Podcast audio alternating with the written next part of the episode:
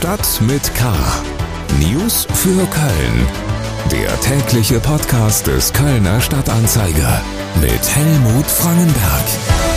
Willkommen bei Stadt mit K an einem besonderen Jahrestag. Heute vor 60 Jahren wurde der 1. FC Köln zum ersten Mal deutscher Fußballmeister nach einem 4 zu 0 gegen den damaligen Rekordmeister Nürnberg.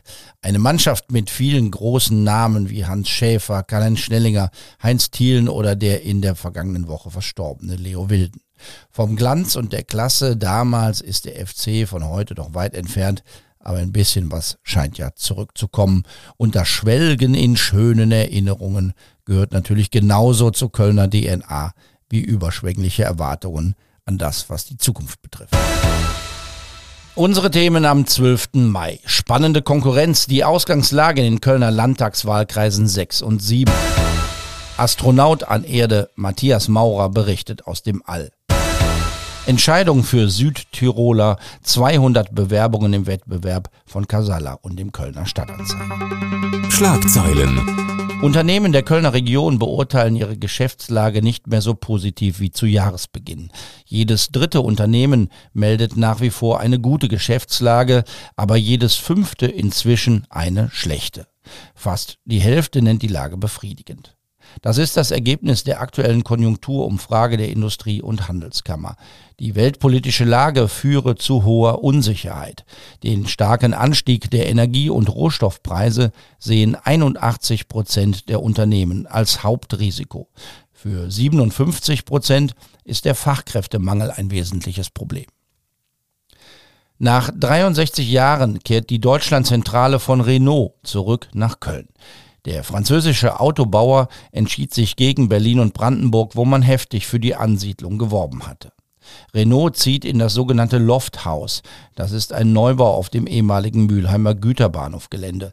Das Haus sollte ursprünglich die neue Zentrale der Kölner Industrie- und Handelskammer werden. Rund 300 Mitarbeiter von Renault werden dort arbeiten. Oberbürgermeisterin Henriette Reker sprach von einem großartigen Signal für die Stadt. Nach jahrelangem Hin und Her scheint der Streit um ein Denkmal in der Mülheimer Kolbstraße beendet. Es soll an den Nagelbombenanschlag von Rechtsradikalen im Juni 2004 erinnern. Um die Schaffung eines neuen Platzes für die multimediale Konstruktion des Künstlers Ulf Aminde war lange mit dem Investor, dem das Grundstück gehörte, gestritten worden. Nachdem dieser seinen Besitz an die Düsseldorfer Gentes-Gruppe verkauft hatte, konnte eine Einigung erzielt werden. Der neue Investor stellt das Grundstück für den interaktiven Lern- und Erinnerungsort zur Verfügung.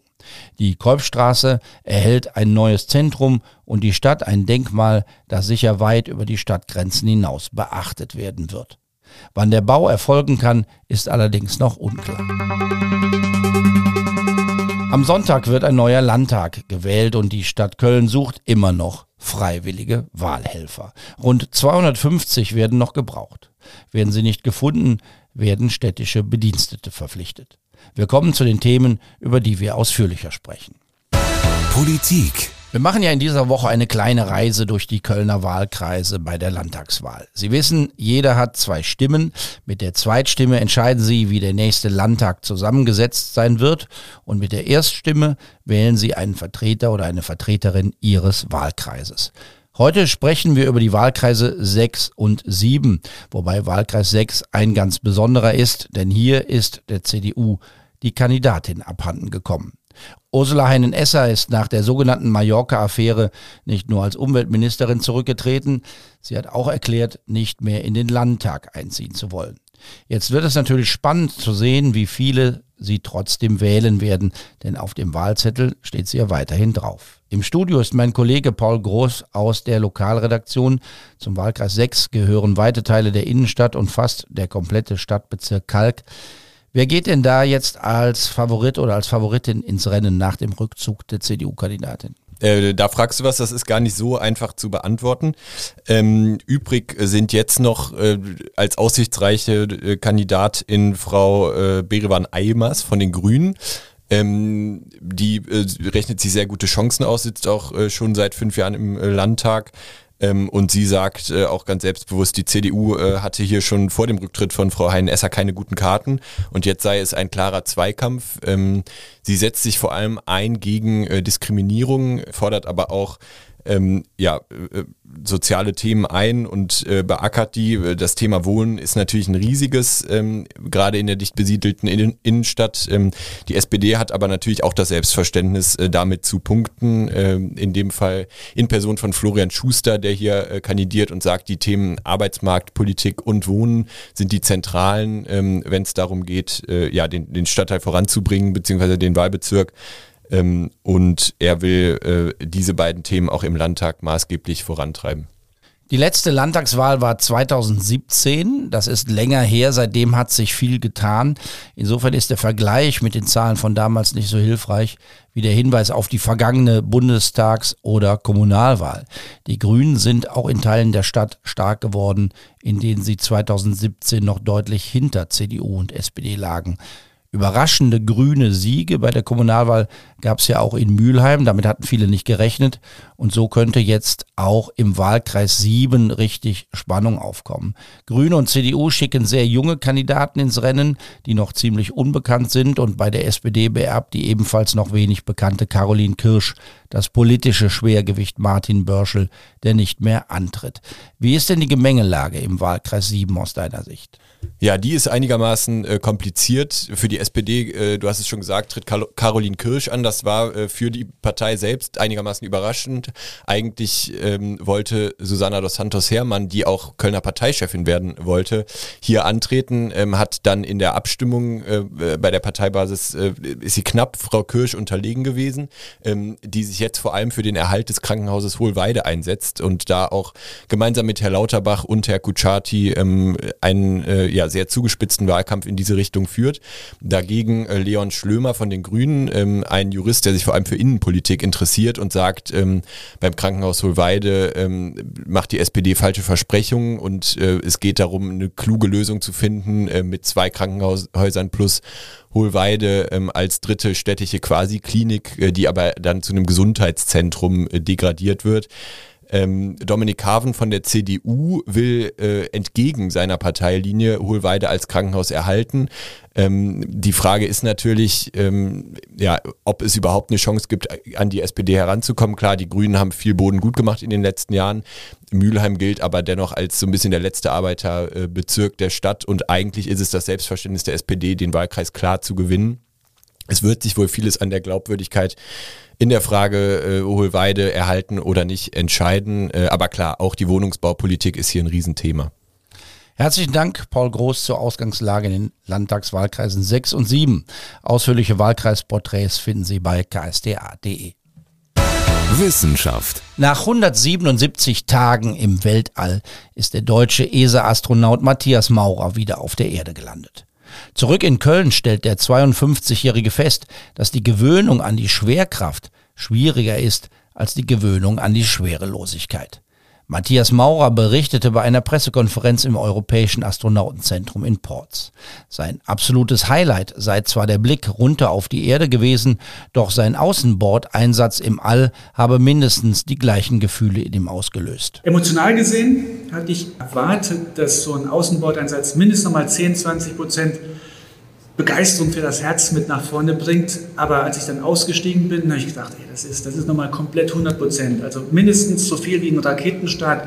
Und um anzukommen, ein Weltraumspaziergang ist wie der Eintritt in eine neue Welt. Das ist wie, ich habe mich gefühlt wie alles im Wunderland. Plötzlich steige ich aus und falle diesen Brunnen darunter und entdecke eine neue wirklich ganz, ganz einzigartige Welt. Erlebt hat er diese Gefühle gemeinsam mit den anderen internationalen Astronauten, mit denen er auf der Raumstation ISS gearbeitet und gelebt hat. Und auch der Krieg in der Ukraine sei im Team ein Thema gewesen. Die ersten paar Tage waren natürlich so ein bisschen, okay, wie gehen wir jetzt damit um? Sprechen wir dieses Thema an? Ähm, zum Glück waren es die russischen Kollegen, die es direkt angesprochen haben. Und äh, ich kann jetzt wirklich sagen, oben waren wir alle einer Meinung, dass wir alle zutiefst entsetzt und betroffen waren über das, was hier unten auf der Erde vorgefallen ist. Das Verhältnis zu den russischen Kollegen habe sich durch den Krieg nicht verändert. Man sei wie eine eingeschworene Familie. Das läuft hervorragend. Wir sind ich würde sagen, beste Freunde. Wir möchten auch die Brücke sein, um nach, nach dieser Krise ähm, wieder den Weg zurückzufinden. Über Wissenschaft und ähm, Forschung die Menschen zusammenzubringen, das ist der richtige Weg. Wann es für Maurer wieder ins Weltall geht, ist noch unklar. Er gilt als Aspirant für den Flug zum Mond. Wenn er selbst entscheiden dürfte, wäre das sein nächstes Ziel. Mehr zu den Berichten aus dem All finden Sie bei ksta.de. Musik es war ein ungewöhnlicher Wettbewerb, zu dem die Band Casalla und der Kölner Stadtanzeiger aufgerufen hatte. Gesucht wurde jemand mit Mumm und mit Talent. Ein möglicher Gast, der beim Casalla Konzert im Stadion am 17. Juni mit auf die Bühne vor 50.000 Menschen darf. Rund 200 Bewerbungen sind abgegeben worden, eine beachtliche Zahl. Das Bewerberfeld war extrem breit gefächert. Es gab Chöre, die mitmachen wollten, genau wie Black Metal oder Hip-Hop-Bands. Es gab Kölsches, genau wie Hochdeutsches und Englisches. Also eine sehr schwere Wahl. Am Telefon ist der Sänger von Casala Basti Kampmann. Wie lichtet man denn so ein großes Bewerberfeld? Wir haben so ein bisschen so ein Trichtersystem gemacht. Ich habe mir äh, die 200 äh, erstmal einmal komplett angehört, tatsächlich. Und dann haben wir uns zusammengesetzt und haben dann mit der Band die äh, 50, die ich quasi so einmal eine, eine Runde weitergewunken habe, nicht aufgrund von Qualität, sondern weil wir einfach natürlich schauen müssen, was passt zu uns, was können wir uns vorstellen. Und äh, da blieben dann 50 quasi im Pott und haben uns bei uns zusammengesetzt haben uns ein bisschen ein paar Snacks bereitgestellt und dann äh, haben wir uns da einen Tag lang äh, durch die Songs gehört und geklickt. Gut, dann jetzt der Tusch, Tata. Wer ist es? Wer ist es geworden? Also wir, haben uns, äh, es, es, war wirklich ein enges, enges Rennen, aber wir haben uns dann am Ende doch äh, klar und mit äh, voller Überzeugung für Max von Mieland entschieden. Das ist ein Singer-Songwriter aus Südtirol und der hat uns äh, von der Bewerbung bis hin zu seiner Art, bis auch zu der Musik, die er macht, äh, die wir wundervoll finden und dann auch noch in, in Mundart, in Südtiroler Mundart, weil das passt doch wie der berühmte Arsch aufs, auf, äh, auf Eimer und wir haben auch schon, äh, da auf jeden Fall freuen wir uns, den kennenlernen zu dürfen und äh, hoffen natürlich insgeheim, dass wir dann mal äh, vielleicht zu Parma Schinken nach Südtirol dürfen. Max von Mieland heißt der Gewinner dieses sehr ungewöhnlichen Contests. Ein Mann, der im Südtiroler Dialekt singt, wird im Stadion auftreten und so klingt er. Daheim ist wo ihr seid, ob du in der Welt verdorben. Daheim immer noch bei mir, aber wenn ich mich mal wieder selbst verliere, ein Gefühl, das ewig zu einem kehrt. Ein Lied über das Zuhause-Sein, über Heimat. Hier ist Max von Milan noch nicht so bekannt. In Südtirol oder auch in Süddeutschland ist das schon anders. Also er ist da auf jeden Fall schon in einer Art und Weise äh, bekannt oder unterwegs und äh, war auch schon, ich, ich glaube, bei Inas Nacht war er mal und hat jetzt mit Labras Banda die letzte Single gemacht. Aber vor allen Dingen äh, ist er eigentlich mit seiner Gitarre und äh, klein unterwegs und äh, singt da sehr, sehr, sehr persönliche Geschichten auch. Und das hat uns vor allen Dingen überzeugt, nicht ob er jetzt dann irgendwo groß ist oder nicht. Da haben wir überhaupt nicht drauf geschaut. Das ist eigentlich erst im Nachgang so ein bisschen aufgefallen. Herzlichen Dank, Basti Kampmann von Casala. Die Band und der Kölner Stadtanzeiger hatten dazu aufgerufen, sich für einen Auftritt im Stadion zu bewerben. Dort spielen Casala und Gäste am 17. Juni und einer der Gäste ist Max von Mieland. Das war's für heute. Mein Name ist Helmut Frangenberg. Am Freitag sind wir wieder für Sie da mit dem täglichen News Update des Kölner Stadtanzeiger als Podcast. Bleiben Sie wachsam, aber bitte auch gelassen. Stadt mit K. News für Köln. Der tägliche Podcast.